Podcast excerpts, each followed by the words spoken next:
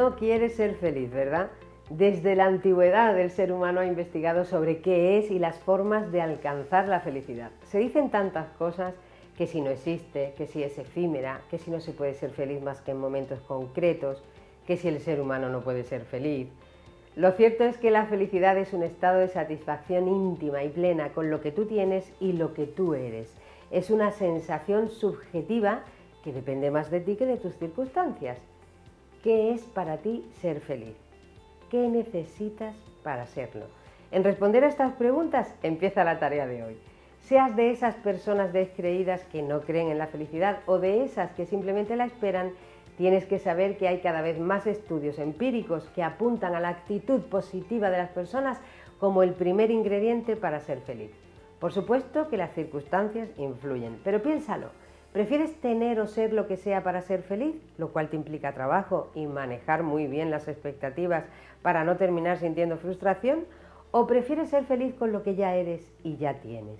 Porque esto último es mucho más fácil y para nada te impide seguir persiguiendo más y mejores razones para continuar disfrutando de la felicidad. De hecho, esto ya lo sabes, aceptar no es resignarte ni conformarte. La aceptación implica acción, así que no esperes a que la felicidad te caiga del cielo, porque si el primer ingrediente es la actitud, el segundo ingrediente para alcanzar la felicidad es tu voluntad. Hoy te propongo acciones muy concretas. Son conductas que te llevan al bienestar emocional a través de los cambios fisiológicos o cambios orgánicos que te provocan las emociones y los sentimientos positivos. Aprovechemos la biología. 1.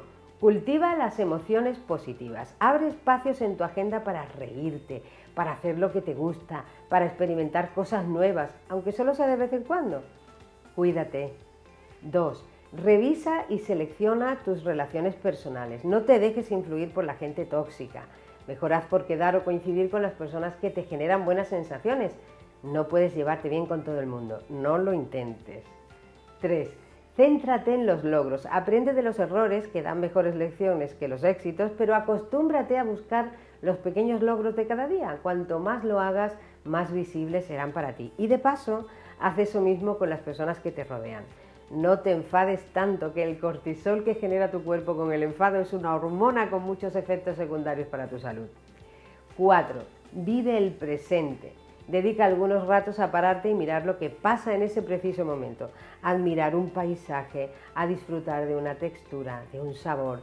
Son segundos, minutos en los que tu cerebro deja de divagar y hacer suposiciones. 5. Practica la solidaridad. Ni te imaginas los efectos tan beneficiosos que tiene estar en ocupaciones que le den sentido a tu propia vida al servicio de algo más elevado que tú. Mira esta lista. No te he dicho nada nuevo, ¿verdad? Tú ya sabías qué hacer para ser feliz, así que ahora simplemente arremángate y ponte tareas. Esto es lo que hace la gente inteligente.